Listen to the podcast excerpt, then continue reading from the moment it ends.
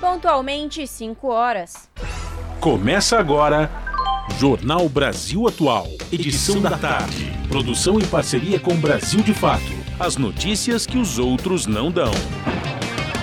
Movimentos populares, política, direitos humanos, economia, mundo do trabalho, cultura e prestação de serviço.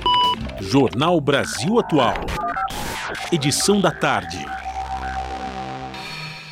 Olá, muito boa tarde. Hoje é quinta-feira, dia 2 de fevereiro de 2023 e está começando mais uma edição do Jornal Brasil Atual, com a apresentação de Ana Rosa Carrara e eu, Larissa Borer. E estas são as manchetes de hoje. Arthur Lira é reeleito para a presidência da Câmara com 464 votos e bate recorde histórico. Rodrigo Pacheco, do PSD, também conquista a reeleição e comandará Senado até 2025.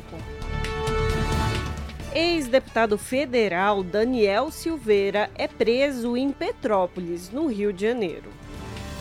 E ex-secretário de Segurança Pública do Distrito Federal e ex-ministro da Justiça Anderson Torres prestou novo depoimento à Polícia Federal na manhã desta quinta-feira. Senador Marcos Duval, do Podemos do Espírito Santo, denunciou nesta manhã que sofreu pressão do ex-presidente Jair Bolsonaro para se aliar a ele em golpe de Estado e renuncia a mandato. Porém, o senador voltou atrás, muda a versão da denúncia, tentando isentar Jair Bolsonaro e recua de renúncia. Comitê Olímpico do Brasil abre representação contra o Wallace, que ameaçou nas redes sociais o presidente Lula. jogador é afastado pelo Cruzeiro. Bolsa Família, acréscimo de 150 reais por criança de até 6 anos, começará a ser pago em março. E nos deixou nesta quinta-feira a jornalista e apresentadora Glória Maria. São 5 horas mais 2 minutos pelo horário de Brasília. Participe do Jornal Brasil Atual por meio dos nossos canais. No Facebook, facebook.com.br Rádio Brasil Atual. No Instagram, arroba Rádio Brasil Atual. Pelo Twitter, arroba RA Brasil Atual. Ou ainda pelo WhatsApp, o número é 11 968 93 7672.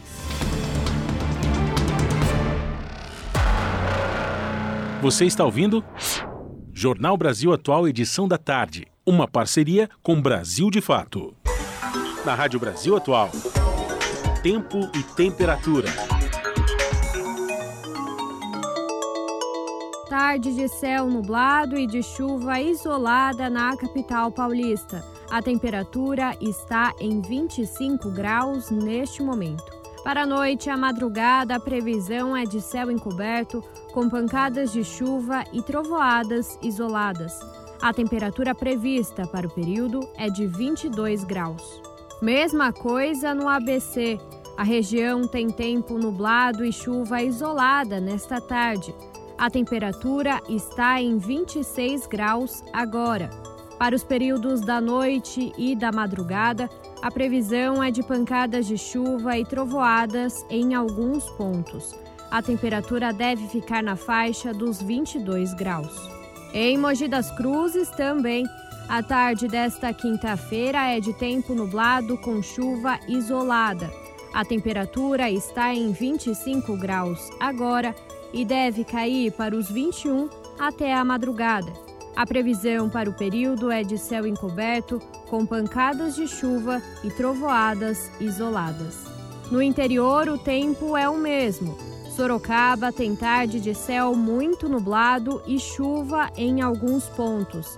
Os termômetros marcam 27 graus agora.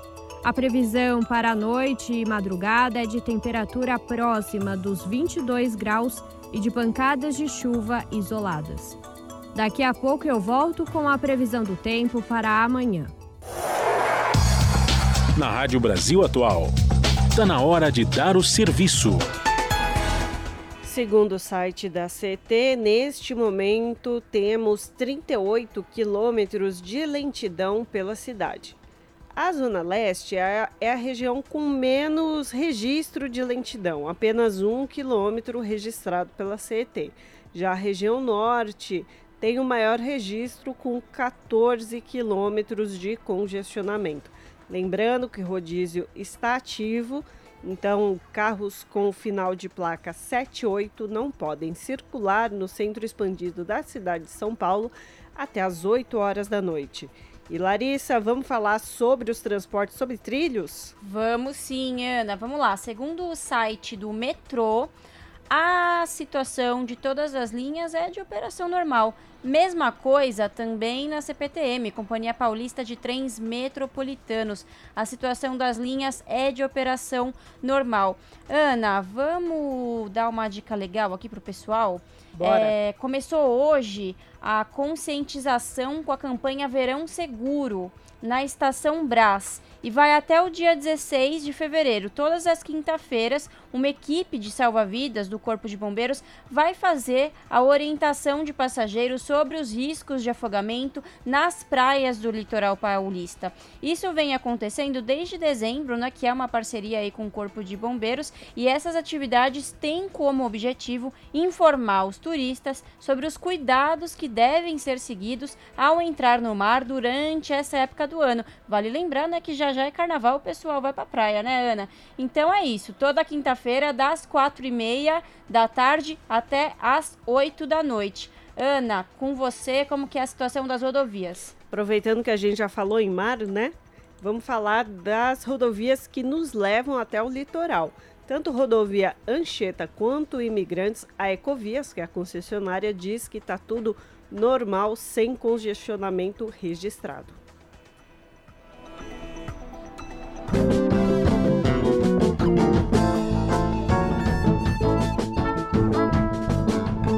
Rádio Brasil Atual, as notícias que as outras não dão, as músicas que as outras não tocam, não.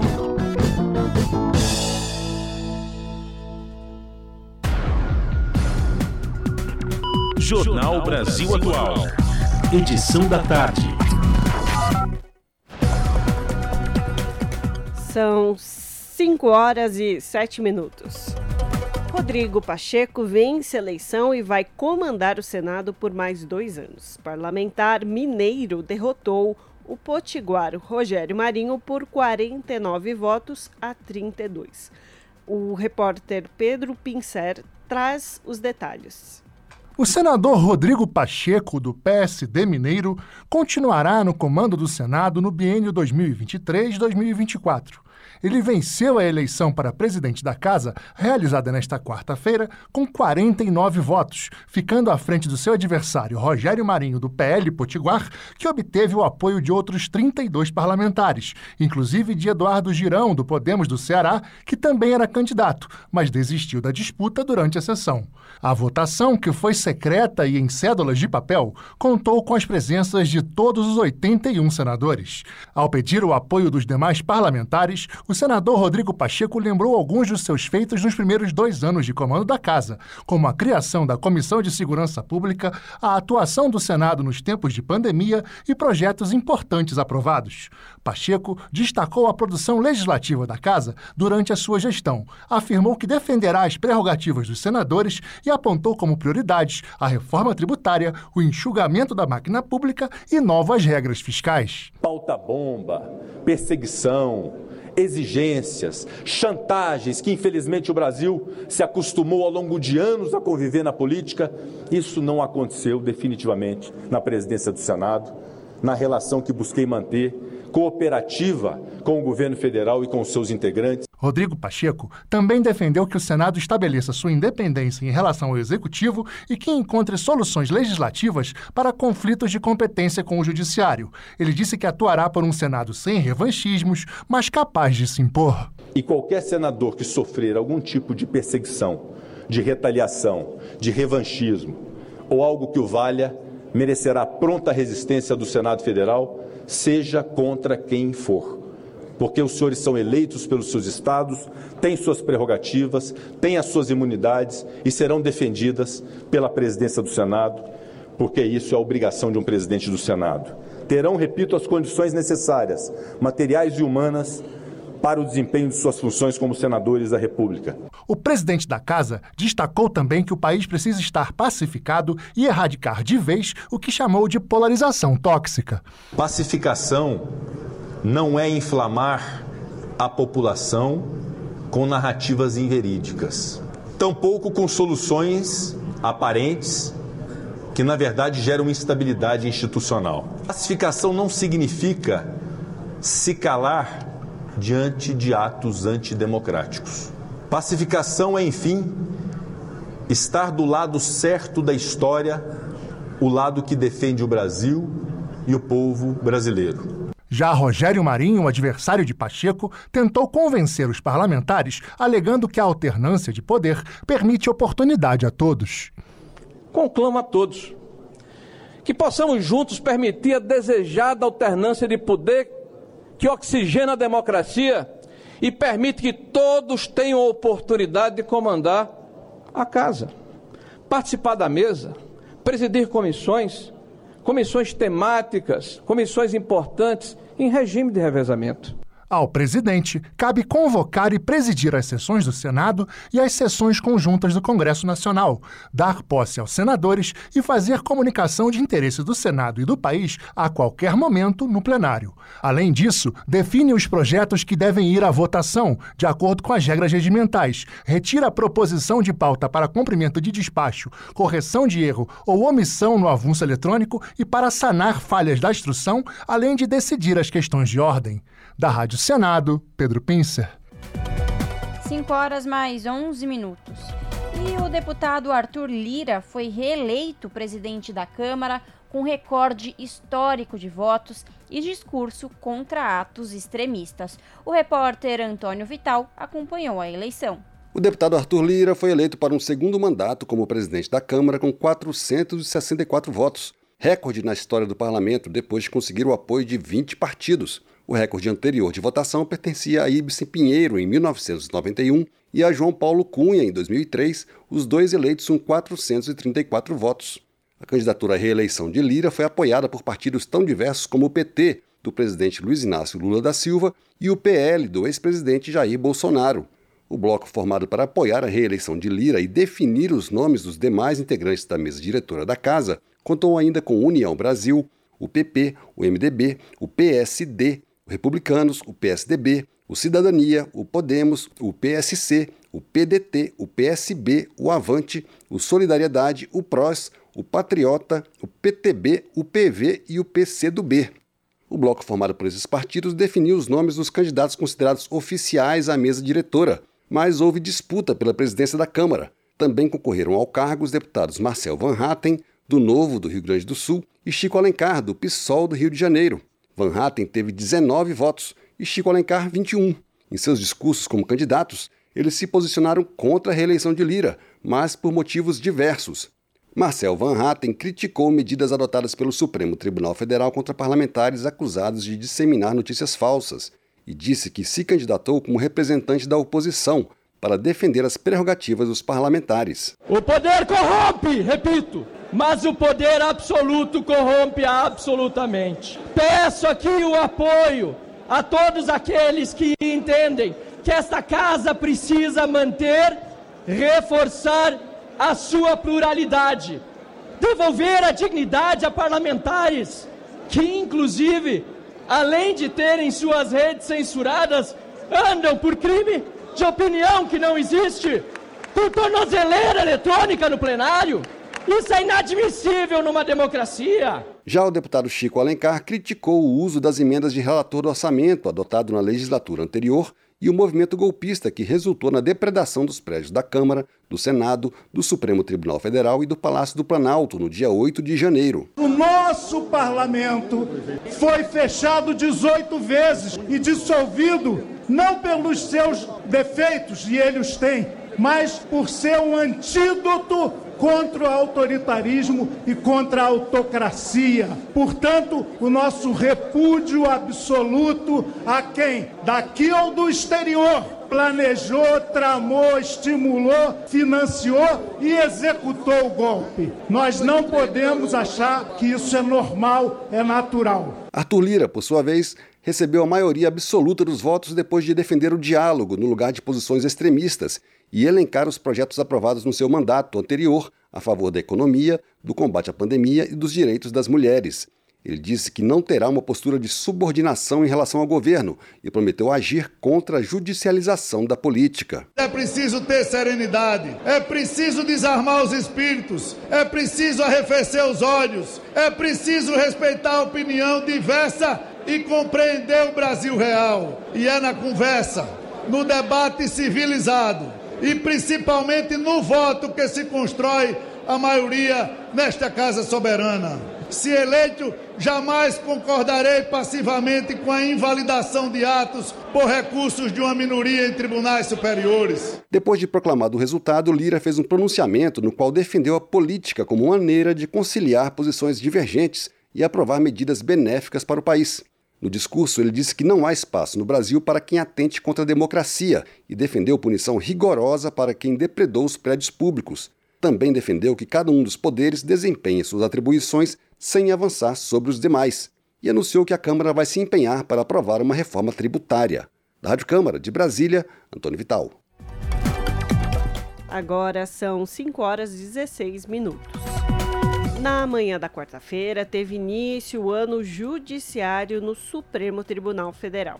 Em sessão solene, a presidenta da corte, ministra Rosa Weber, pregou punição aos golpistas responsáveis pelo ataque do dia 8 de janeiro e defendeu a democracia e a Constituição brasileira.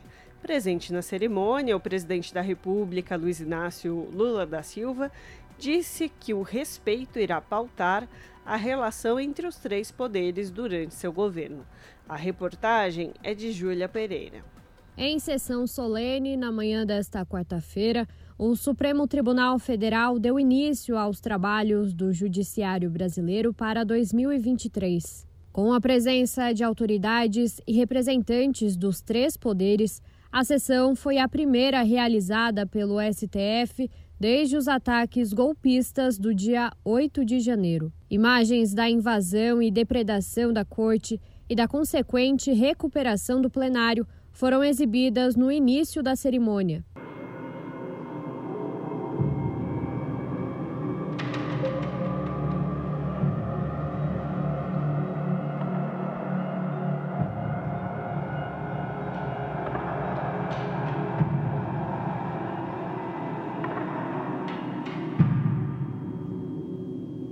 Em seguida, a presidente do Supremo, ministra Rosa Weber, fez um forte discurso em repúdio aos ataques e pregando a defesa intransigente da Constituição. Neste mesmo plenário, totalmente reconstituído após a invasão criminosa do dia 8 de janeiro último por uma turba insana movida pelo ódio e pela irracionalidade reafirmo minha profissão de fé como juíza e a ela acresço, em reforço, o que erigi como norte da atual administração desta casa: a proteção da jurisdição constitucional e da integridade do regime democrático, ou mais simplesmente, a defesa diuturna e intransigente da Constituição e do Estado Democrático de Direito. Ao comentar o episódio, a ministra reforçou que os vândalos, nas palavras dela, não destruíram o espírito da democracia e que, como resposta aos ataques golpistas, a união entre os três poderes se fez ainda mais forte. Não destruíram o espírito da democracia. Não foram e jamais serão capazes de subvertê-lo porque o sentimento de respeito pela ordem democrática continua e continuará a iluminar as mentes e os corações dos juízes desta Corte Suprema, que não hesitarão em fazer prevalecer sempre os fundamentos éticos e políticos que informam e dão sustentação ao Estado democrático de direito. A presidente do STF foi aplaudida pelos presentes ao enfatizar que os golpistas serão responsabilizados e punidos pelos ataques do 8 de janeiro. Assevero, em nome do Supremo Tribunal Federal, que uma vez erguida da justiça a clava forte sobre a violência cometida em 8 de janeiro, os que a conceberam, os que a praticaram, os que a insuflaram e os que a financiaram serão responsabilizados com o rigor da lei.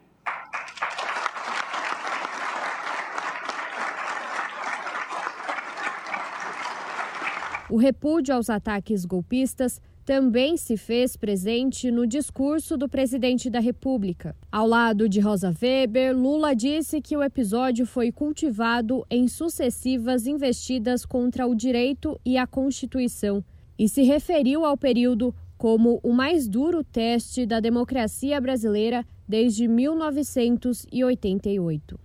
Ao fim deste período que marcou certamente o mais duro teste da democracia brasileira desde a Constituição de 88, é nosso dever registrar o papel decisivo do Supremo Tribunal Federal e do Tribunal Superior Eleitoral na defesa da sociedade brasileira contra o arbítrio. Daqui desta sala, contra a qual se votou o mais concentrado ódio dos agressores, partiram decisões corajosas e absolutamente necessárias para enfrentar e deter o retrocesso, o negacionismo e a violência política. Lula ainda reconheceu a atuação da Suprema Corte frente à inação de um governo que, segundo ele, se recusava a atender às necessidades básicas da população. O presidente destacou o trabalho desempenhado pelo STF durante a pandemia, o enfrentamento às fake news e a garantia da realização das eleições no último ano, e disse que durante o seu terceiro mandato, a relação entre os três poderes terá como alicerce o respeito institucional. Assim como em meus dois mandatos anteriores, a relação entre o Executivo Federal e a Suprema Corte e o Poder Judiciário, como um todo, terá como alicerce o respeito institucional. O povo brasileiro não quer conflitos entre as instituições, não quer agressões, intimidações nem o silêncio dos poderes constituídos. O povo brasileiro quer e precisa, isto sim, de muito trabalho, dedicação e esforços dos três poderes no sentido de reconstruir o Brasil. Júlia Pereira, Rádio Brasil Atual e TVT. 5 horas mais 22 minutos. E o presidente do Senado anunciou a composição partidária da casa o tamanho das bancadas na casa define o comando e a participação dos senadores nas comissões. Reportagem de Ara Farias Borges. O presidente do Senado anunciou o tamanho das bancadas partidárias que servirá para calcular a proporcionalidade na escolha dos presidentes das comissões temáticas, bem como a composição de cada colegiado. O critério da proporcionalidade é previsto na Constituição e no regimento do Senado para definir, sempre que possível, a composição da mesa e das comissões de acordo com a representação proporcional dos partidos ou dos blocos parlamentares que atuam na Casa.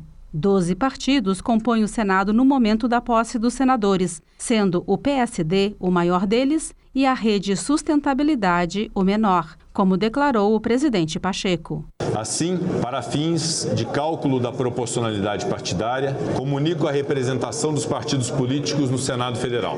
Partido Social Democrático, PSD, 15 senadores. Partido Liberal, PL, 12 senadores. Movimento Democrático Brasileiro, MDB, 10 senadores. Partido dos Trabalhadores, PT, 9 senadores. União Brasil, 9 senadores. Progressista Progressistas, seis senadores. Podemos, cinco senadores. Partido Socialista Brasileiro, PSB, quatro senadores. Republicanos, quatro senadores. Partido Democrático Trabalhista PDT, três senadores. Partido da Social Democracia Brasileira, PSDB, três senadores. Rede Sustentabilidade, um senador. Este cenário poderá ser alterado durante o ano, com senadores mudando de partido. Mas, para fins de representação partidária e cálculo proporcional da composição do Senado, vale o quadro partidário no momento da posse dos senadores. Da Rádio Senado, Yara Farias Borges. 5 horas 25 minutos. Bancada do Colcar toma posse na Câmara com festa e promessa de luta pelos direitos indígenas. A repórter Maria Neves acompanhou.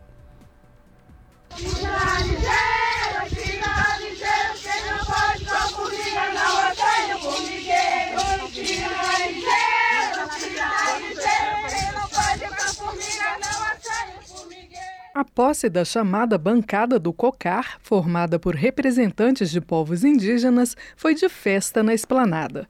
Mas a promessa do lado de dentro do Congresso é de muita luta. No momento em que o país assiste à tragédia humanitária do povo Yanomami, os indígenas elegeram a maior bancada para uma mesma legislatura na Câmara na história. Ao todo, são quatro representantes que se declaram de alguma etnia. Na celebração ocorrida na esplanada estavam presentes Sônia Guajajara e Célia Chacriabá, ambas do PSOL, mas foram eleitos também Silvia Uanhape, do PL do Amapá, e Paulo Guedes, do PT Mineiro. Depois da posse, Sônia Guajajara se licencia do mandato para assumir o recém-criado Ministério dos Povos Indígenas. Célia Chacriabá seguirá na Câmara e já conta com uma agenda de luta.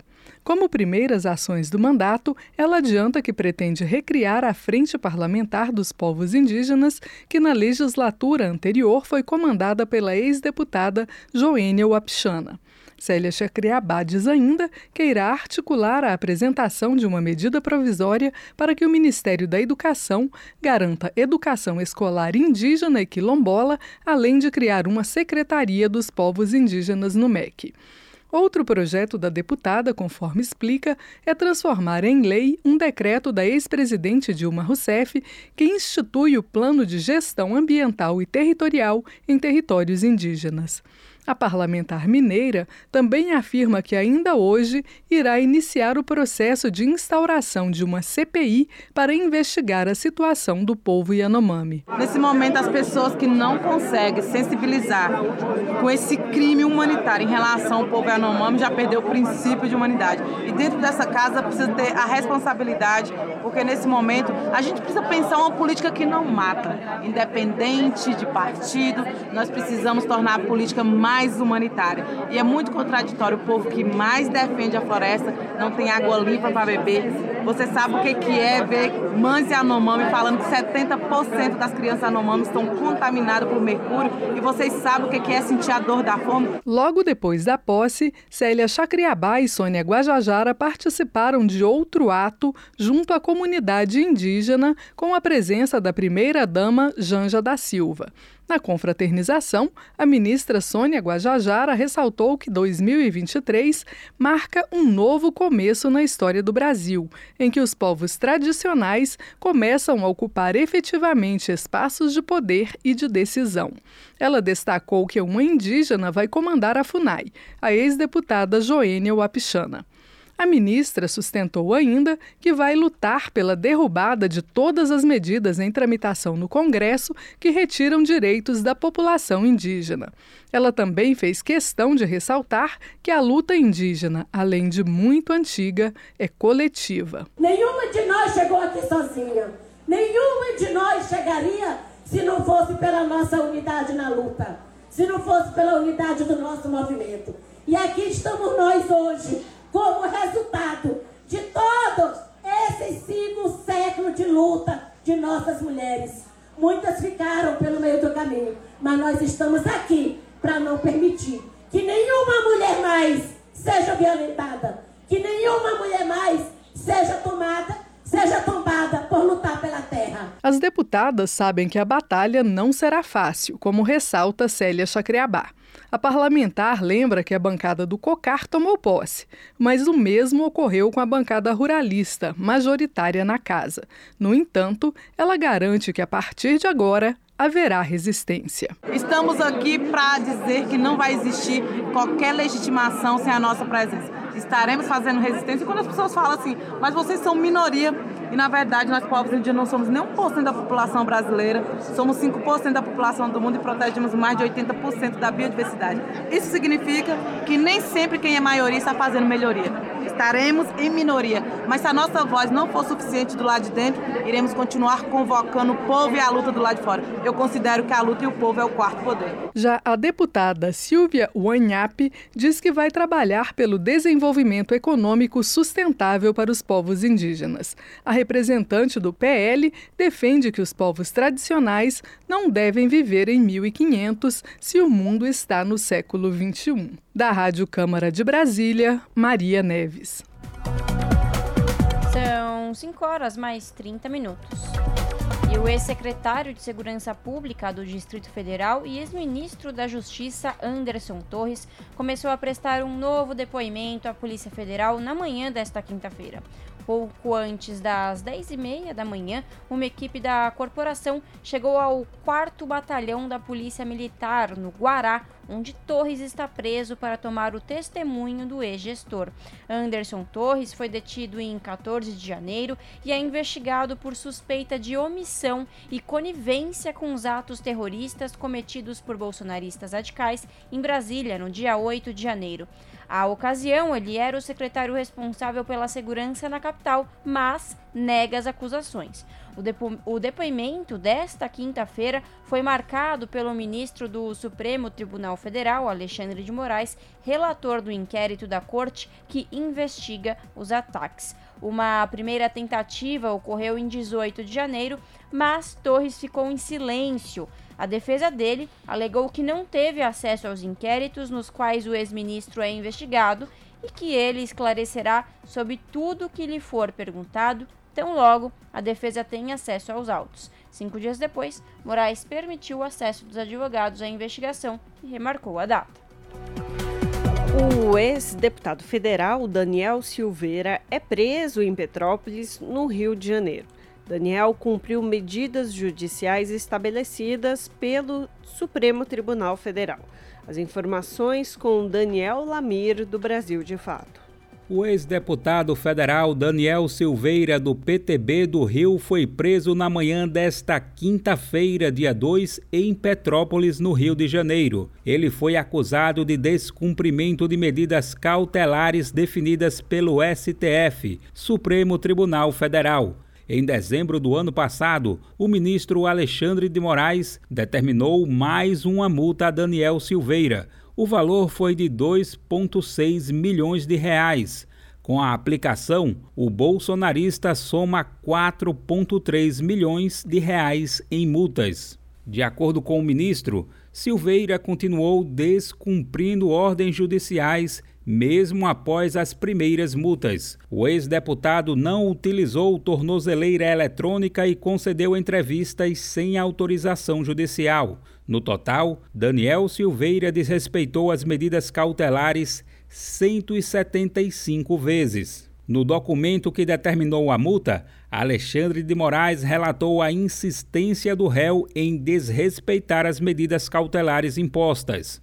O magistrado destacou ainda que Silveira revela desprezo pelo Poder Judiciário e esse comportamento foi verificado em diversas ocasiões. O ex-deputado foi condenado pelo STF a oito anos e nove meses de prisão por ataques e ameaças ao STF e seus ministros. A corte também determinou a cassação de seu mandato, mas o deputado foi salvo por um indulto concedido pelo ex-presidente Jair Bolsonaro do PL. Na prática, a decisão significou o perdão da pena imputada ao parlamentar pelo STF. Nesta quarta-feira, dia 1, ele perdeu o mandato de deputado federal e com isso também o foro privilegiado. Daniel Silveira recebeu um milhão e meio de votos em outubro do ano passado para a vaga de senador pelo Rio de Janeiro, mas não se elegeu. Da Rádio Brasil de Fato, com reportagem de Caroline Oliveira de São Paulo. Locução: Daniel Lamir. Jornal da Rádio Brasil Atual, vamos conversar com Eduardo Maretti, que é repórter do portal da Rede Brasil Atual, redebrasilatual.com.br. Maretti, muito bem-vindo, tudo bem? Boa tarde, Larissa, boa tarde, ouvinte, tudo bem? Vamos lá, Marete, qual que é o destaque do portal da Rede Brasil Atual que você traz hoje para os ouvintes do jornal? É, Bom, é, a questão é a seguinte, né? É uma, todo dia o Brasil é uma emoção diferente, né? Então hoje acordou todo mundo aí com a notícia de que o senador Marcos Duval conheci, que foi muito conhecido, ficou muito conhecido nacionalmente, né, com a CPI da pandemia lá, que ele foi, ele foi ali um dos principais é, defensores do governo Bolsonaro, daquelas atrocidades todas, né? Então ele veio, ele veio, entrou com uma história que, né, que aliás a revista Veja está saindo com uma história de que, segundo a qual o Marcos Duval teria encontrado o Bolsonaro junto com o Daniel Silveira, né, aquele deputado que foi ex-deputado que foi preso hoje, né, uhum. pelo e nesse encontro de dezembro é, teria sido acertado ali uma espécie assim, né, segundo palavras que foram divulgadas e que ele disse, Bolsonaro teria coagi, tentado coagi-lo para né, é, tentar fazer um golpe no Brasil e tal. Aí, enfim, hoje ele já deu uma entrevista é, coletiva ali e falou totalmente uma, coisas bem diferentes, né?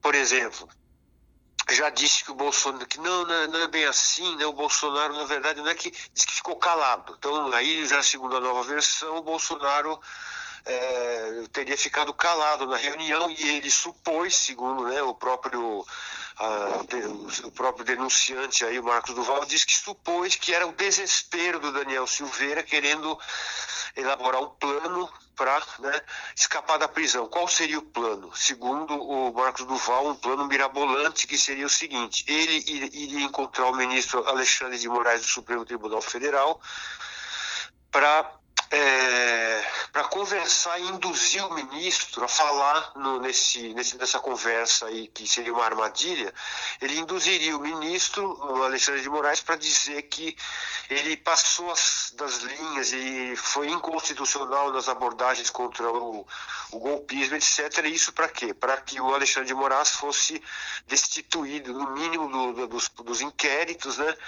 E, consequentemente, pudesse até ser empichado, digamos assim, ou seja, aí seria já uma, uma armadilha preparada pelo Daniel né, contra o Alexandre de Moraes, e nesse, nessa segunda versão, segundo essa versão, o Bolsonaro teria ficado calado, ou seja, ele não, não seria ideia dele, né, ou seja, ele já está tentando aí tirar um pouco o Bolsonaro da jogada, embora né, o Bolsonaro presenciando uma coisa dessa já é testemunha de um crime e se não denunciou é porque prevaricou, né, ou seja, não comunicou aquilo que o cargo exige, né. Enfim, Larissa, mas é muito estranha essa história, viu? Porque não sei se você lembra, esse Marcos Duval, ele é o mesmo que em 2021 veio com uma história muito esquisita. 2022, aliás, desculpa, 2000, o ano meio do ano passado, ele veio com uma história muito esquisita de que ele teria recebido uma proposta de, pra, de receber 50 milhões em troca do apoio ao senador, uh, ao senador Rodrigo Pacheco em 2019 para para né, apoiá-lo, né, ou para, enfim, dar o suporte lá dele para a eleição do Rodrigo Pacheco uh, ao Senado em 2021. Quer dizer, só que no dia seguinte, acuado por todos os lados, ele falou: não, não é bem assim eu, eu fui mal interpretado. Não, então disse que não, que era, que era dinheiro realmente de emenda parlamentar e que aquilo ali era, era legal e que ele não quis implicar ninguém. Então, assim, ele é, um, ele é uma pessoa que ele, ele toda hora, inclusive toda hora ele faz questão de ressaltar nos, nas falas dele que ele trabalha com a inteligência, né, é, com a inteligência policial e que ele é uma pessoa que está sempre, então aparentemente sabe de muita coisa, sabe falar só que, mais recentemente, agora, numa entrevista que ele deu agora há pouco, ele já, ele já vai, vai um pouco além. Então, ele dá, vai, vai dando várias entrevistas e em cada uma delas ele, ele fala de uma maneira diferente. Uhum. Por exemplo, diz que agora vai chegar no Lula. Não, mas as pessoas vão falar, mas por que, que eu estou falando do Bolsonaro se eu vou chegar no Lula? Mas isso é para eu falar depois. Ou seja, ele já está eh, insinuando que ele vai implicar o Lula em alguma coisa. Todo mundo está vendo que esse cara, né? Não, não vou falar o que eu acho dele, porque né, não seria muito elegante, mas assim.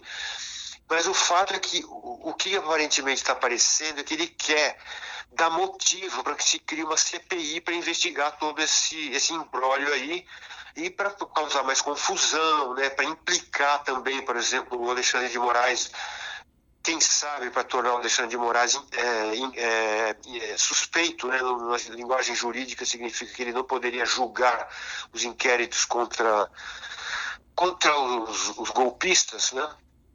Então é isso, né? Para resumir, tentei dar um, um, resumo aí, mas é, é, é, um resumo muito esquisito, né? Porque cada hora ele fala uma coisa. Então a revista Veja teve até que. Ele, ele deu uma entrevista bomba para a revista Veja, mas ele próprio furou a Veja. Entendeu? Que, que precisou dar logo no ar, porque ele já estava dando outras entrevistas falando outras coisas, né? Então é uma pessoa completamente sem credibilidade, né? Isso mostra também, de certa maneira, o desespero do bolsonarismo, que ficou atordoado com a derrota de ontem na eleição no Senado. Né? Então você viu gente se xingando nas redes, o MBL, o Movimento Brasil Livre, aí, dessa, desse pessoal, Kim Kataguiri, esse, esse pessoal aí, né, que passou a existir virtualmente em 2013, né? Esse pessoal aí xingando uns aos outros, xingando, diz que atacou o Marcos Duval, que para se defender disse que ia renunciar ao mandato, e daí disse que não, não é bem assim, minha filha pediu para não renunciar. E daí, lá de, de, da Itália, o Jair Bolsonaro diz que ele é italiano. Não, eu sou italiano, sim, né? Então já estão dizendo que ele quer, está dizendo isso para fugir para a Itália. Enfim, Larissa, é um Brasil, é um país assim esquisito, mas é o resumo. eu estou até dando risada porque assim é uma coisa, é um resumo meio grotesco, né? Você parece estar vendo uma peça de teatro, uma comédia, né? Mas na verdade é a política brasileira que, que vai da, da política à, à polícia, assuntos de, de sei lá, de é, até variedades, né? Porque parece uma novela global, assim, é uma coisa muito, muito. Mas só que tudo isso também tem um significado que é político, porque a gente está vendo claramente que essa, essa turma, né? Essa turba golpista, eles não vão sossegar, entendeu? Vai ser um negócio é, permanente. A derrota deles no Senado ontem foi muito importante para a democracia, porque se tivesse sido eleito o Rogério Marinho, o bolsonarista que né, tentou a eleição para o Senado, o que aconteceria? Eles fariam do, do STF um verdadeiro bunker para dali ser é, porta de artilharia contra o Supremo, contra o governo, contra o STF como um todo, enfim.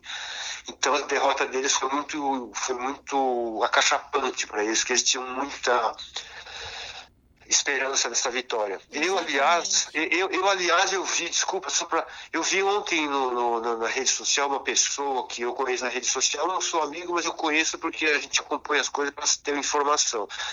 Que é uma pessoa bolsonarista e essa pessoa postou um negócio assim no Facebook. Sabe o que ela postou?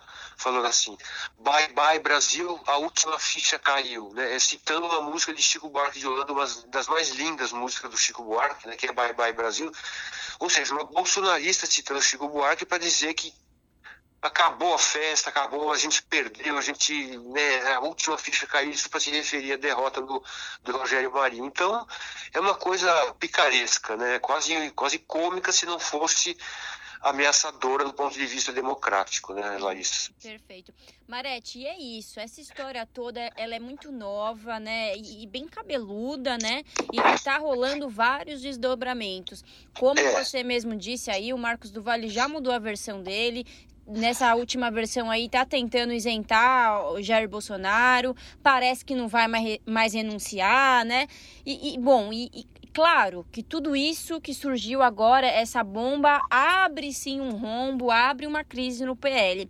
Marete, eu dei uma vasculhada nas redes sociais do Eduardo Bolsonaro, do Carlos Bolsonaro, do próprio Jair Bolsonaro, e bom, ninguém falou nada ainda, ninguém escreveu nada, nem o, é. nem o Valdemar Costa Neto também não, não, não se pronunciou ainda, né? O que, que, é. que, a gente pode esperar de tudo isso, o, o Marete? Então, é, Larissa, sua pergunta é ótima, porque assim, a gente. É, existe essa interpretação né, de, que o, de que o bolsonarismo está perdido, a gente até fez essa abordagem, mas a gente tem que sempre ficar atento, porque o que, que acontece? O bolsonarismo ele é muito é, ardiloso, né? Assim como ele é ardiloso mesmo, né, como são as cobras. Então, por exemplo, por, o, você, você foi é, astuta ao, ao, ao, procurar as redes sociais, porque o Flávio Bolsonaro, a última postagem dele tinha sido de ontem, que ele, né, antes da, do resultado da eleição, que ele fala que o Rogério Marinho é, colocaria o Brasil na linha, né? É, o Eduardo Bolsonaro tem um post dele lá dizendo que que né, ele lá revoltado contra aquela coisa do, de, de, a tentativa de evitar que os bolsonaristas que participaram supostamente do golpe de 8 de janeiro não assumisse, ele está reclamando daquilo, mas aquilo ali já passou, porque o próprio STF já derrubou e ele reclama do armamentismo, é, do desarmamentismo do Lula. Ele falou que o Lula não pode fazer isso por decreto, que não sei o que, que eles não tentam um decreto legislativo. É muito engraçado até porque o Bolsonaro derrubou muitos pontos do, do Estatuto Anti-Armamento né, é, por decreto, e agora eles estão reclamando do decreto do Lula. Né? Mas enfim, então é, ninguém deles está postando nada. Esse silêncio é muito, é muito estranho, mas pode significar duas coisas. Ou que eles estão realmente abalados ou que eles estão tramando coisas que a gente só vai revelar, só, vai ser, só, só vão ser reveladas depois, ou seja, porque eles não vão tentar, não vão parar de tentar golpes, é, estratégias de, de desestabilização, desestabilização, tentativas de, de, de, de, manchar reputações, de atacar a república, atacar tudo, eles, eles não vão parar. Enquanto não forem todos punidos, né, ou, antes que se encontrem provas cabais que coloquem algumas pessoas no seu devido lugar né, diante da lei, eles não continuaram. Né? Você viu ontem na posse dos deputados é, na Câmara, os deputados bolsonaristas, todos entraram no plenário, os bolsonaristas, com, com cartazes, cartazes, né? fora Lula, fora ladrão, uhum. ou seja, eles não têm a menor, o menor, o menor respeito pela, pelas instituições, pelos ritos democráticos. Então, é, eles estão já anunciando que vão continuar com todas as artimanhas, com todo, eles não querem discutir política, né? Eles querem, eles querem um confronto, a bagunça, a, a, a briga, né, a, a, inviabilização de políticas, a inviabilização das instituições, né, desde antes das eleições de 2018, o que, que eles falavam? Um dos, um dos filhos do Bolsonaro, nem lembro qual, ah, para fechar o Supremo, a gente precisa de um cabo e de um soldado, né? E a ideia deles é essa, né? Agora, é, quanto tempo isso vai durar, a gente não sabe. Agora, é, para terminar essa resposta à sua pergunta, a gente não sabe realmente o que, que é, é qual o significado desse silêncio dos, do 01, do 02, do 03 até o momento. Né? Bom, é isso. É isso, né, Moretti? A gente vai continuar acompanhando toda essa história e deixar nossos ouvintes, os internautas e os telespectadores sempre informados, porque é isso, a informação não é uma bomba, né? A gente realmente não sabe o que vai acontecer e a gente vai continuar acompanhando. Mas assim, só para ter é, coisa boa não é. Por exemplo, o Marcos é, Duval, você sabe o que, que o Marcos Duval falou em 2019? Eu não, não, não, sei se não lembro se postou ou se falou, acho que ele postou, eles têm essa coisa de postar, né? chamou o Supremo Tribunal Federal de, assim, de escritório de advocacia do crime organizado. Então, não é muito estranho que agora ele, ele vá no, no, no escritório de advocacia do crime organizado para falar com Alexandre de Moraes, né, para denunciar um suposto, suposto é, plano de golpe. Então, assim, é tudo muito sinistro, né? Então, assim, aquela coisa boa não, não vem, não, não tá por trás disso. Isso você pode ter certeza. É a única certeza que a gente tem hoje, porque daqui a pouco novas coisas podem acontecer, né? É isso, Marete. Esse, esse comecinho do ano, eu estava falando isso hoje aqui na redação, que de janeiro pareceu que durou muito mais, porque todo dia era uma coisinha, né? Todo dia uma notícia diferente e fevereiro não vai ser diferente, não. Tem muita coisa aí pela frente, a gente tem que ficar ligado e antenado, porque é o que você falou, coisa boa, tá, coisa boa não é, né, Marete? Não é, nem, muito menos, é, nem partindo do, do Marcos Duval, do bolsonarismo, nem nenhuma dessas pessoas aí. É isso.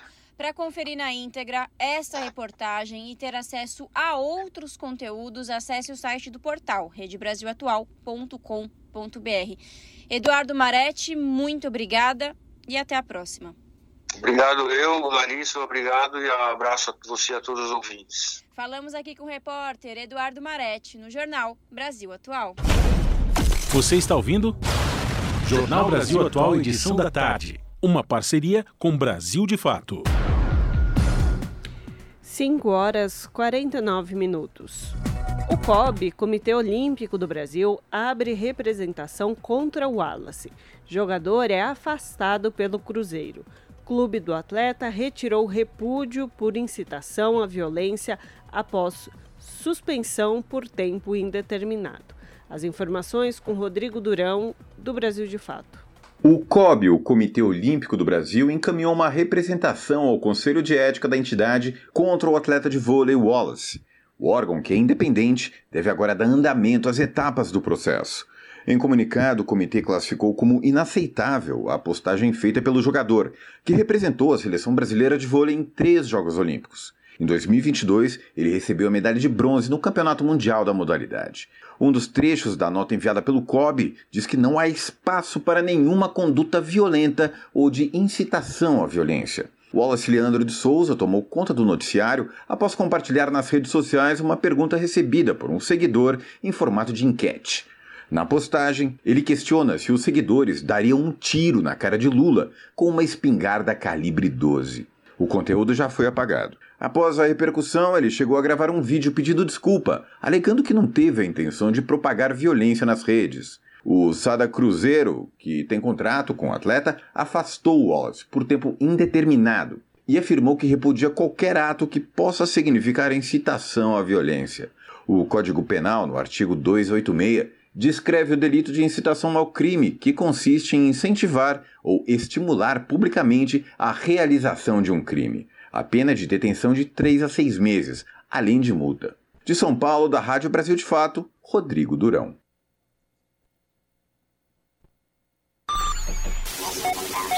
Custo de vida, emprego e desemprego, cesta básica, tarifas públicas, salário mínimo. Agora, na Brasil Atual, a análise do DIEESE. E agora, no Jornal Brasil Atual, vamos falar com Fausto Augusto Júnior, que é diretor técnico do DIESE.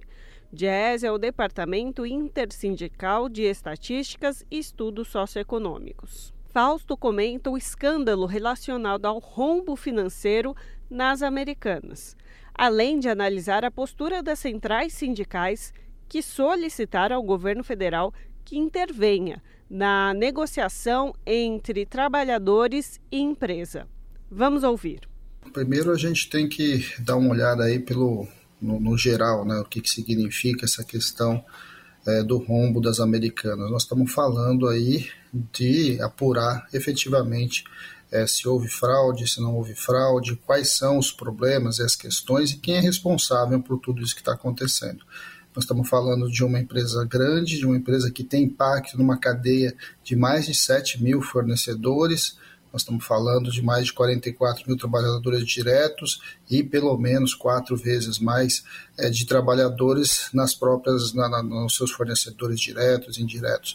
Então, quando a gente está olhando aí para o escândalo das americanas, nós estamos fazendo um debate aí também sobre toda essa questão de como o capital financeiro, o dinheiro vai circulando é, e muitas vezes dinheiros fictícios, né, dinheiros que estão só no papel, só nos balanços. É, é algo bastante grave e que de alguma forma coloca em risco uma série de questões. Primeiro, que coloca em risco a própria credibilidade é, da, da companhia, coloca em risco a credibilidade do negócio como um todo, mas também é, acaba afetando do ponto de vista financeiro, do ponto de vista para frente, outras instituições parecidas com ela do ponto de vista de crédito. É bem, é bem provável que o sistema financeiro, é, depois do, do escândalo que, tá, a gente está assistindo, é, vai ser mais duro, né, vai ser mais restritivo com relação ao crédito, no momento que o crédito já está muito alto é, que as taxas, o crédito já está muito restrito, que as taxas de juros já estão muito alto é, e que o, a questão das americanas cai para o sistema financeiro como um todo como uma, como uma bomba, né? vai impactar no lucro dos bancos, vai impactar é, na concessão de crédito, muito provavelmente do para frente aí de empresas semelhantes às americanas. Por outro lado, a gente tem que olhar aí na questão das americanas como é que é, os chamados três bilionários ali enriqueceram e quanto que é, é, o, o, caso da Americanas está vinculada ao seu nicho de negócio, ou seja, a forma como esses bilionários é, ganham apuram lucro, é, buscam dividendos de empresas. E por terceiro, né, para a gente olhar um pouco, conversar um pouquinho sobre o que aconteceu ontem na discussão das centrais com é, o ministro Marinho, é entender a importância de quando a gente faz um debate desse tipo, uh, algo que fica muitas vezes lateral aí nas grandes nas na grande mídia, na discussão econômica sobre o caso, é que os trabalhadores e o lugar dos trabalhadores nesse processo é fundamental. Garantir que a manutenção dos seus empregos, garantir que no, no, no, na efetivação da recuperação judicial as verbas trabalhistas sejam garantidas, tudo isso são questões fundamentais. Nós estamos falando de um conjunto muito grande, né, quase 50 mil postos de trabalho, que significa quase 50 mil famílias que de alguma forma tiram seu sustento aí é, da, da, do conjunto aí das lojas americanas. Então, é, são discussões que passam desde uma discussão de efetivamente verificar ali se houve ou não fraude, quem são os responsáveis pela fraude, viabilizar de fato que os responsáveis arquem com as consequências dos atos, é, mas ao mesmo tempo você precisa buscar separar né, os responsáveis pelo problema da efetivação ali é, da, da, recuperação judicial para que de modo você possa garantir que a empresa continue e principalmente os trabalhadores mantenham seus postos de trabalho. A gente está vendo os dois lados dessa história. De um lado você tem aqueles que recebem os lucros de dividendos que são isentos conforme a legislação de imposto de renda, ou seja, pagam muito pouco imposto, mas a gente também, muito provavelmente, nesses tipos de operação, a gente vai assistir ainda muita questão de fraude tributária, né? ou seja, muitas das operações que acontecem de manipulação de balanço tem por trás disso garantir crédito mais barato, que é muito provavelmente o que aconteceu no caso das americanas, mas também é, buscar redução de pagamento do seu imposto, muito ali na apuração, muitas vezes, dos seus resultados. Então, quando a gente está olhando para questões tão grandes quanto essa, coloca-se muitas questões em relação à chamada virtualidade, né, ou a virtude do setor privado na gestão dos negócios. É muito comum, e a gente tem ouvido, em especial nas discussões sobre o Estado, sobre a discussão de Estado mínimo e etc., de quanto o setor privado é mais eficiente, quanto o setor privado gere melhor os negócios, tem, e aí a gente vê escândalos desse tamanho é, que colocam em risco mais, mais de 40 mil postos de trabalho. Acho que essa é uma questão que nós precisamos começar a discutir. É, é, claro que o setor privado tem suas virtudes, é claro que o setor privado precisa, ele impulsiona o investimento, o crescimento econômico, a geração de postos de trabalho, mas o setor privado está longe de ser essa Madre Teresa ali, como muitas vezes é falado. É, o, setor privado tem sim é, os seus dilemas, tem sim as suas questões e sim maximiza lucros das formas mais diversas, inclusive em, em questões como que a gente está assistindo na Americanas, em que você vê manipulação de balanço, você vê ali por trás muito provavelmente fraude fiscal, é, você vê fraude tributária, ou seja, você tem uma série de questões que colocam em risco a própria empresa e, e em risco a, a, a cadeia toda de fornecedores. É importante que a gente comece a partir desse fenômeno da Americanas um olhar um pouco mais cuidadoso sobre essa questão da financiarização, a forma como essas empresas operam o balanço e como a rede, inclusive, é, dessas, dessas, desses dilemas são colocados. Vamos lembrar que o balanço da Americanas foi um balanço auditado, um balanço auditado por uma empresa grande, uma empresa de, de, de, de renome internacional, e que mesmo assim essas fraudes aconteceram, né? ou seja, essas manipulações aconteceram. Isso são questões a serem observadas. É, tem que ser investigado, a CVM precisa olhar para isso. A questão do, do, do, mercado de ações brasileira, no mercado de capitais, entra ali, apresenta para a gente bastante dificuldades, coloca em questão muitas coisas, em especial para o pequeno investidor, que de uma hora para outra pode ter perdido boa parte das suas, das suas reservas é, no, numa operação muitas vezes ilegal. Então nós temos que olhar para tudo isso caso da Americanas ele é sugêneres, ele é um caso que precisa ser identificado, é, os responsáveis precisam ser responsabilizados e ao mesmo tempo é importante que se aprenda com isso. E ao mesmo tempo, é, de novo, temos que fazer o debate. Né? Muitas vezes a gente viu essa discussão recentemente com relação ao poder público e etc. E a gente vai vendo que o poder privado também, é, apesar de todos os seus controles ou ditos controles, é, possibilitou questões como a que a gente está assistindo no caso do americano. O sistema financeiro brasileiro é estável e ele é estável porque ele também é, não, não, não, não, não permite muitas perdas. Ele normalmente vai atrás do, do, do, daquilo que foi perdido, seja de maneira efetiva, ou seja, entrando na justiça e buscando ali é, garantir os seus pagamentos, quanto por outro lado, quando ele vai, de certo modo, ali interferindo nos demais negócios. Eu insisto, acho que um dos grandes problemas que a gente vai assistir com a questão das americanas é um setor financeiro que tende a ser mais restritivo do ponto de vista de crédito, principalmente para empresas parecidas ou com perfis semelhantes da americana, e isso vai, é, de certo modo, atingir todo o sistema de financiamento é, privado aqui no Brasil. Acabamos de ouvir Fausto Augusto Júnior, diretor técnico do Diese, aqui no Jornal Brasil Atual. 18 horas. Rádio Brasil Atual. Para sugestões e comentários, entre em contato conosco por e-mail redação@jornalbrasilatual.com.br ou WhatsApp DDD 11 96893 7672. Acompanhe a nossa programação também pelo site redebrasilatual.com.br. Soluções eleitoreiras de Bolsonaro para preços da gasolina criam impasse para Lula. Ex-presidente cortou impostos em busca de reeleição, deixando estados e governo federal sem recursos para investimentos. As informações com Daniel Lamir, do Brasil de Fato. O governo do presidente Luiz Inácio Lula da Silva do PT começou com um impasse para resolver um problema herdado do governo de Jair Bolsonaro do PL, o preço dos combustíveis. Em busca da reeleição que não aconteceu, Bolsonaro agiu para cortar impostos estaduais e federais cobrados sobre gasolina, diesel e gás de cozinha. As desonerações agora fazem falta ao Caixa do Poder Público para a realização de investimentos. Governadores estaduais e o próprio ministro da Fazenda, Fernando Haddad, negociam uma solução. Rever o corte de impostos é uma opção. Acontece que isso elevaria o preço dos combustíveis quase que automaticamente, causando inflação. Esse cenário, aliás, já foi registrado no Brasil no final de 2021 e na primeira metade de 2022, ano da eleição.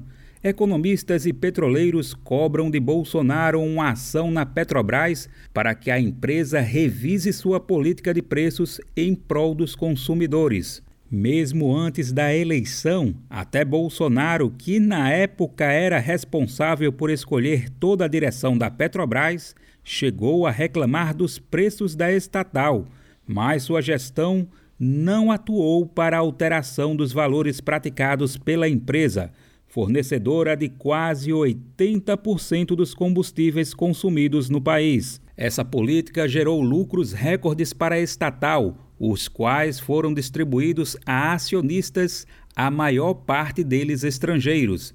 Sem mexer na política de preços, Bolsonaro focou em cortes de impostos para tentar conter a alta de combustíveis.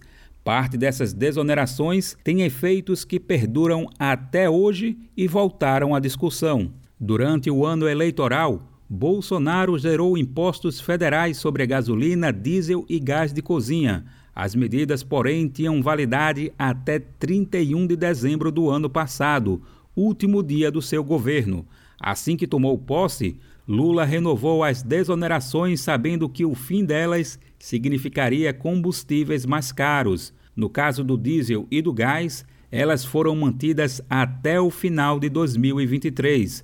Já no caso da gasolina, até o final deste mês de fevereiro. Se a desoneração federal da gasolina acabar, o litro do combustível deve subir 69 centavos. Isso corresponderia a um aumento de cerca de 13% no preço. Ninguém do governo anunciou também uma posição oficial sobre a redução do ICMS, Imposto sobre Circulação de Mercadorias e Serviços, cobrados por estados sobre os combustíveis. O governo Bolsonaro trabalhou para a aprovação de uma lei para limitar o tributo. Sancionada por Bolsonaro em junho, essa lei baixou a gasolina e diesel. Em compensação, reduziu as arrecadações estaduais. Confira mais detalhes sobre o assunto na versão online desta matéria no site brasildefato.com.br. Do Recife, da Rádio Brasil de Fato, com reportagem de Vinícius Konchinski. Locução: Daniel Lamir. A ANEEL manterá a bandeira verde na tarifa de energia para o mês de fevereiro. Segundo a agência, com a chegada do período chuvoso, houve melhora nos níveis dos reservatórios. Mais informações com Renato Ribeiro, da Rádio Nacional. A ANEEL, Agência Nacional de Energia Elétrica, manteve a bandeira verde em fevereiro. Assim, o consumidor não terá custo adicional na conta de luz do próximo mês. A medida reflete as boas condições de geração de energia no país. Segundo a agência, com a chegada do período chuvoso, houve melhora nos níveis dos reservatórios e nas condições de geração das usinas hidrelétricas, que possuem custo mais baixo. Dessa forma, não é necessário acionar empreendimentos com energia mais cara, caso das usinas termoelétricas.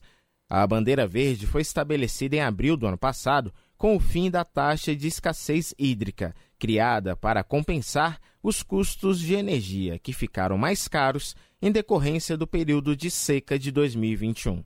Ainda de acordo com a ANEEL, as bandeiras tarifárias dão mais transparência ao custo real da energia e permitem ao consumidor se programar e ter um consumo mais consciente, acompanhando mensalmente as condições de geração de energia do país. As bandeiras podem ser nas cores verde, amarela ou vermelha indicam se a energia custará mais ou menos em função das condições de geração. Da Rádio Nacional em Brasília, Renato Ribeiro. 18 horas 6 minutos. Bolsa Família. O acréscimo de 150 reais por criança de até 6 anos come começará a ser pago em março. O pagamento do benefício começou no mês de janeiro. Já as parcelas de fevereiro serão pagas a partir do dia 13. As informações com Daniel Lamir, do Brasil de Fato. O valor adicional de 150 reais para cada filho de até 6 anos de idade para beneficiários do Bolsa Família começará a ser pago no mês de março. A informação foi confirmada pelo governo do presidente Luiz Inácio Lula da Silva, do PT. O valor mínimo do benefício que voltou a ser pago em janeiro é de 600 reais. O pagamento de fevereiro, que começa a ser feito no dia 13, terá o mesmo valor que foi pago a cada família em janeiro. Em março, o calendário de pagamento começa no dia 20 e vai até o final do mês. Quem tem direito ao Bolsa Família e não sacou o dinheiro no mês que foi liberado tem até 120 dias para retirar o valor. O pagamento é ordenado de acordo com o último número de cadastro no NIS, número de identificação social. Pessoas que receberam o Auxílio Brasil e recebem o Bolsa Família não precisarão trocar os cartões. É possível fazer o saque mesmo que o cartão tenha a inscrição antiga do Auxílio Brasil. As pessoas que já estão cadastradas e têm filhos não precisarão fazer nenhum tipo de atualização cadastral para receber o novo valor a partir de março. O governo federal se organizou junto aos estados e municípios para a atualização do cadastro único, que determina quem pode ou não receber o benefício. Do Recife, da Rádio Brasil de Fato, com informações da redação. Locução: Daniel Lamir. Você está ouvindo? Jornal Brasil Atual, edição da tarde. Uma parceria com Brasil de Fato. 18 horas mais 8 minutos. E morreu nesta quinta-feira a jornalista e apresentadora Glória Maria. Glória Mata da Silva teve seu primeiro estágio no programa do Chacrinha, nos anos 1960. Na TV Globo, apresentou diversos programas jornalísticos, entrevistou artistas, chefes de Estado e pessoas simples do povo. Mais informações com Solimar Luz, da Rádio Nacional. Morreu nesta quinta-feira a jornalista e apresentadora Glória Maria. Nascida em Vila Isabel, zona norte do Rio, Glória Mata da Silva teve seu primeiro estágio no programa do Chacrinha, nos anos 1960. Na TV Globo, apresentou diversos programas jornalísticos, entrevistou artistas, chefes de Estado e pessoas simples do povo. A estreia como repórter foi em 1971, na cobertura do desabamento do elevado Paulo de Frontin, no Rio de Janeiro. Para o Fantástico, a jornalista viajou por mais de 100 países, passando pela Europa, África e parte do Oriente. Glória se definia como uma pessoa movida pela curiosidade e pelo susto. Se eu parar para pensar racionalmente, não faço nada. Tenho que perder a racionalidade para ir, deixar a curiosidade e o medo me levarem, que aí eu faço qualquer coisa, dizia Glória. Nas redes sociais, fãs, colegas de profissão e autoridades lamentaram sua morte. A repórter Mariana Gross destacou o pioneirismo da colega de profissão e amiga. A ministra da Igualdade Racial do Brasil, Aniele Franco, destacou que a jornalista sempre será lembrada como sinônimo de competência. Quem é mulher negra sabe da importância de tê-la visto na televisão, escreveu a ministra. O prefeito do Rio, Eduardo Paz, escreveu: Mulher à frente de seu tempo, uma mãe exemplar, um ser humano com o coração do tamanho do mundo, o sorriso mais lindo do Brasil.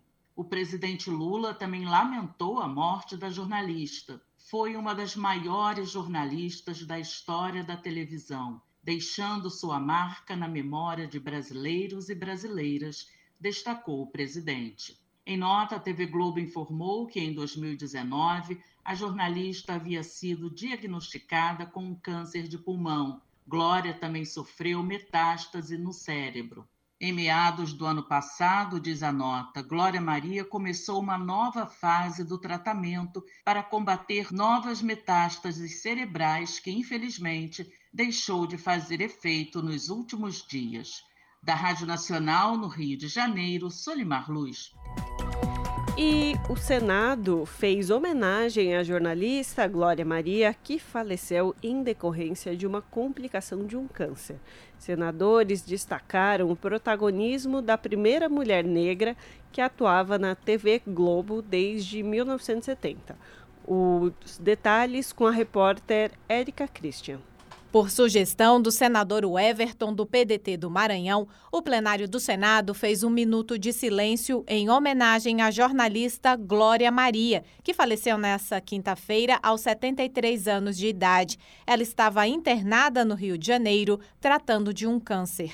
O presidente do Senado, Rodrigo Pacheco, destacou o protagonismo e o legado de Glória Maria no telejornalismo. Gostaria, em nome da presidência do Senado, de manifestar o nosso profundo pesar pelo falecimento da jornalista Glória Maria, transmitir aos seus familiares, seus amigos e todos os seus admiradores e muitos deles aqui, desejando muita força aos familiares, amigos, nesse momento muito triste. De fato, é um ícone do jornalismo que rompeu barreiras, que significou muito para o Brasil e para o povo brasileiro. Já o senador Paulo Paim, do PT do Rio Grande do Sul, ressaltou que Glória Maria foi um ícone também contra a discriminação racial.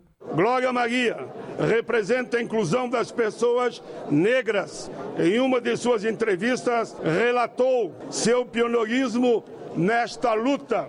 Ela disse: racismo é algo que vive desde sempre e a gente vai aprendendo na luta a se defender. Ao ser barrada em um hotel sob a justificativa de que era negra, ela foi também a primeira pessoa a usar a Lei Afonso Arinos, que tornou a contravenção a discriminação racial baseado nesse fato. O líder do PT, Fabiano Contarato do Espírito Santo, homenageou a jornalista com um poema de Manuel Bandeira. Eu queria fazer uma singela homenagem do poema de Irene, Irene no céu.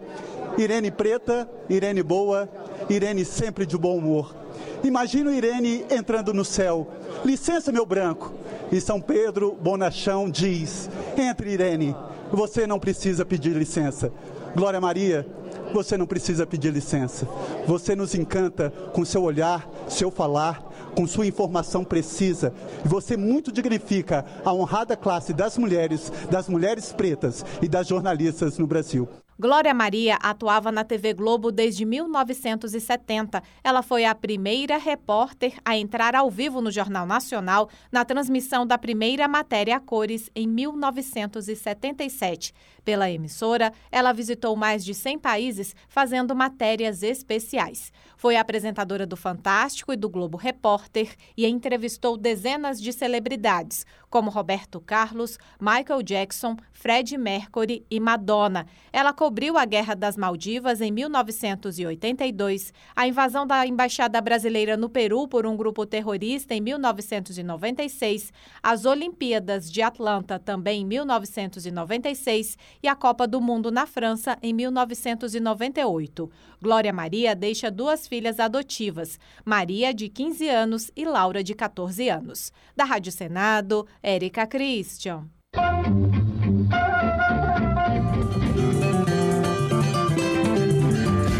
Mosaico Cultural, uma produção Rádio Agência Brasil de Fato.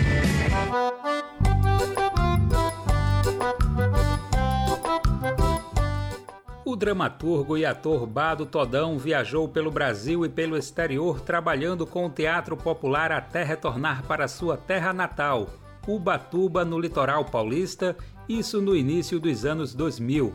Nessa época estava no movimento cultural Pirão Geral, que reunia diversas expressões e artistas nas terras ubatubenses. O Pirão Geral foi extinto, mas foi dessa cena cultural que nasceu em 2003 o boizinho Ratambufe, mais conhecido como Boi de Conchas. A manifestação retrata um animal imaginário que desapareceu na praia de Peroígue.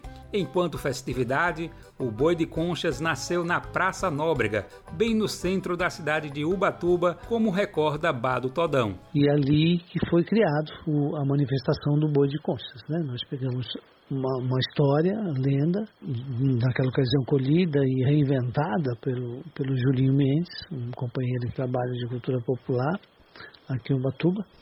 E aí, a partir daí, a gente criou essa manifestação pública popular, é, contando a história desse boi que nasceu em São Luís de Paraitinga e depois de, de crescer foi levado para Ubatuba. Mas afinal, por que Ratambufe e Boi de Conchas? Ou seja, dois nomes para o mesmo personagem? Que tal conhecer um pouco do enredo dessa história linda para entender? Tudo começa com o tropeiro Cipriano, que tinha um sítio no alto da serra. Ele descia para Ubatuba para vender seus produtos e apreciar o mar. Foi no dia de São Pedro, pescador, que nasceu Ratambufe, um boizinho todo branco, de rabo preto e marca de concha na testa. Ratambufe cresceu ouvindo as histórias que Cipriano contava sobre o mar, azul, cheio de peixes, sereias e baleias. Mas o sonho de ver a água azul na verdade escondia a realidade dos planos de Cipriano levar o boi para o açougue. É daí que, a caminho do matadouro, Ratambufe foge e mergulha com alegria até sumir no fundo do mar. Tempos depois, Ratambufe ressurge da praia ao ouvir uma viola. O animal que ressurge passa então a ser chamado como boi de conchas. Pelo próprio nome, é possível imaginar um boi todo coberto por conchas. Ao mesmo tempo, a referência a Ratambufe realça um instrumento musical criado por Domingos Anagro, um fulião de Ubatuba. Quem explica pra gente é Bado Todão. Bem, Ratambufe foi o nome dado ao boizinho né, nascituro, quando ele nasceu ali, ele nasceu no dia de São Pedro Pescador, que o ratambuf nada mais é do que um berimbau de lata, né? que é um, um instrumento feito com um bastão, uma biriba, uh, um bastão é, de, de enverga, né? um arame e uma lata. Uma lata velha, um arame, um bastão, ratambuf é o nome dele, uma caixa de percussão. Uma lata velha, um arame, um bastão, ratambuf é o nome dele. Da Rádio Brasil de Fato, com reportagem de Adriele Marcelino de São Paulo e supervisão de Daniel Lamir. Esse mugido me lembrou do carnaval, do boizinho cara sujo do cavalinho de pau. 18 horas mais 19 minutos. As sindicalistas Lloyd Ostrufka e Juliana Mildenberg foram surpreendidas por uma ligação no dia 3 de janeiro, quando voltavam da posse presidencial. Do outro lado do telefone estava o vizinho relatando um incêndio na casa das duas. O caso virou um documentário lançado nesta semana pelo Sindicato dos Servidores Públicos Municipais de Curitiba. O videocast Acorda é apresentado por Lloyd e Juliana e foi criado para abordar questões feministas, de raça, gênero e juventude. Quase um mês após o atentado na casa das sindicalistas, o caso ainda não teve desfecho. Confira na reportagem de Camilo Mota. O videocast Acorda do Sindicato dos Servidores Públicos Municipais de Curitiba lançou esta semana um episódio especial, abordando o incêndio ocorrido na casa das apresentadoras do programa logo após a posse presidencial. Juliana Mildenberg e Lloyd Ostrufka foram surpreendidas por um telefonema durante a viagem em que as sindicalistas voltavam de Brasília. Quem ligou foi o vizinho de Lloyd naquele dia 3 de janeiro, relatando o incêndio que destruiu praticamente toda a casa. Faltava seis horas para sindicalistas chegarem em Curitiba. O documentário das Chamas Renascemos ouve Lloyd e Juliana, que dividiam a casa, e Sueli, companheira de Lloyd, que teve o carro furtado. O objetivo é trazer luz ao caso, o arrombamento da casa, o furto do carro e o incêndio, como relata dirigente sindical de Santa Catarina e secretária LGBTQIA+, da Confederação dos Trabalhadores no Serviço Público Municipal, Sueli Adriano, no início do episódio. A ideia de fazer esse momento hoje não é para a gente aparecer na mídia simplesmente, né? É para trazer a história e mostrar o que acontece nesse país né, e que não pode continuar acontecendo. Em outro trecho, Juliana se emociona ao lembrar da sua formação. Todos aqueles livros que estavam ali foram eles que formaram a pessoa que eu sou hoje. É, os documentos, as pesquisas que eu participei, as pesquisas que eu fiz, acho que elas formaram porque a pessoa que eu sou, até onde eu cheguei, a produção é da Quem TV e está disponível no YouTube. Para a professora de educação infantil Lloyd Ostrúfica, um processo difícil. Foi um processo pesado, foi um processo difícil, você ter que entrar, ter que ver tudo aquilo, saber que alguém chegou lá e não sei por que razões pôs fim na tua história, né? Em todas as tuas coisas, nos teus estudos, na tua história de família, de amigos. O incêndio consumiu uma pilha de livros, documentos e bandeiras sindicais e LGBTQIA, sobre a cama de Juliana. Para as sindicalistas, foi um crime de ódio e preconceito. Quando a gente foi recebendo as notícias, né? E aí, quando a Patrícia, dirigente sindical do SISMU, que também entrou aqui, começou a dar as notícias de que haviam é, pilhas de livros, é, bandeiras do sindicato, bandeira da CUT, bandeira da confederação, é, símbolos políticos sendo queimados em pilhas de livro, isso nos assustou um pouco porque a gente sabe o que vem acontecendo nos últimos tempos do fascismo, do, das células nazistas em Santa Catarina, dos atentados, né? Sueli acrescenta que havia um pinheiro na cozinha enfeitado com fotografias. O espaço foi o único que não foi totalmente consumido pelas chamas, mas das fotos, apenas as que continham ela e Lloyd juntas não estavam mais penduradas. Isso é, ah, é simples, é bobo, mas é muito significante para dizer que isso aqui é um crime homofóbico.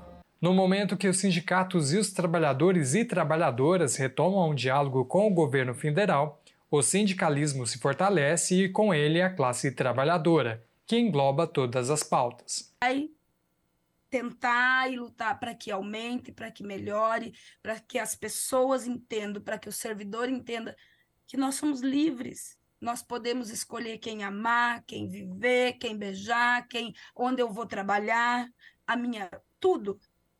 Então, é um processo difícil, é um processo longo e muitas vezes a pessoa não se identifica, não, não, não se assume, não se identifica. Também tem essas questões, mas a gente é, não desiste. Em 2018, nós perdemos uma eleição e nós não saímos por aí matando ninguém, botando fogo na casa das pessoas, agredindo as pessoas, estragando propriedade das pessoas. Nós nos juntamos, choramos a nossa derrota e continuamos na luta. O quarto distrito policial da capital, responsável pelo caso, aponta a possibilidade de se tratar de dois crimes: o furto do veículo e o incêndio, que teria começado cerca de sete horas depois. O laudo que vai dizer a origem do incêndio deve sair na próxima semana. A Polícia Civil solicitou à Prefeitura imagens dos radares da região para ajudar no caso, via ofício, mas o pedido, classificado como urgente, ainda não teve resposta. Camilo Mota, Rádio Brasil Atual e TVT. Desde 1971, quando foi realizada a Convenção de Áreas Úmidas, se marca o dia 2 de fevereiro como o Dia Mundial de Zonas Úmidas. As informações com Pauline Batista, da ONU News. Este dia 2 de fevereiro é o Dia Mundial das Zonas Úmidas. Uma série de eventos em todo o mundo quer aumentar a consciência pública para conter o ritmo de perda que em ambientes costeiros poderá atingir entre 20 e 90% até o final deste século. Esta situação pode derivar do aumento do nível do mar causado pela crise climática nesses ambientes que sequestram carbono até 55 vezes mais rapidamente do que as florestas tropicais. O Programa Nacional das Nações Unidas para o Meio Ambiente, o PNUMA, estima que 90% destes ecossistemas complexos foram degradados desde o século XVIII. Somente entre 1970 e 2015, a deterioração acelerada das áreas úmidas chegou a 35%. A Fundação Amazônia Sustentável do Brasil atua em favor destes ambientes e foi premiada pela Organização das Nações para a Educação ciência e cultura por ações ambientais em mais de 580 comunidades. O superintendente Virgílio Viana disse à ONU News de Manaus que aliar o conhecimento tradicional ao científico é benéfico para proteger essas áreas essenciais para a biodiversidade, manutenção dos peixes e purificação da água. Aqui na Amazônia, a Fundação Amazônia Sustentável desenvolve trabalhos com as populações tradicionais e os povos indígenas que vivem nessas áreas. E a mensagem que eu compartilho nesse dia, que faz referência às áreas úmidas, é uma mensagem sobre a importância de misturar, de mesclar o conhecimento tradicional dos povos que vivem nessas áreas com a ciência e fazer com que essa ponte ideológica de conhecimentos possa ser a base de um processo participativo de construção de soluções, de caminhos, tanto para restaurar aquilo que foi degradado, quanto para conservar e proteger aquilo que é, ainda não está é, degradado. Então, nós temos hoje nessa agenda de proteção das áreas úmidas uma agenda estratégica para o futuro da humanidade, para o futuro do Brasil, da Amazônia e, em particular, das populações tradicionais e dos povos indígenas que vivem nessas áreas. Em 2023, a celebração é marcada sob o lema É hora da restauração das zonas úmidas. Elas travam o impacto das enchentes e, além de limpar a água poluída, abrigam processos ecológicos que contribuem com 47,4 trilhões de dólares por ano para a saúde, felicidade e segurança humanas. As comemorações marcam a adoção da Convenção sobre Zonas Úmidas em 1971, na cidade iraniana de Ramsar. Da ONU News em Nova York, Pauline Batista.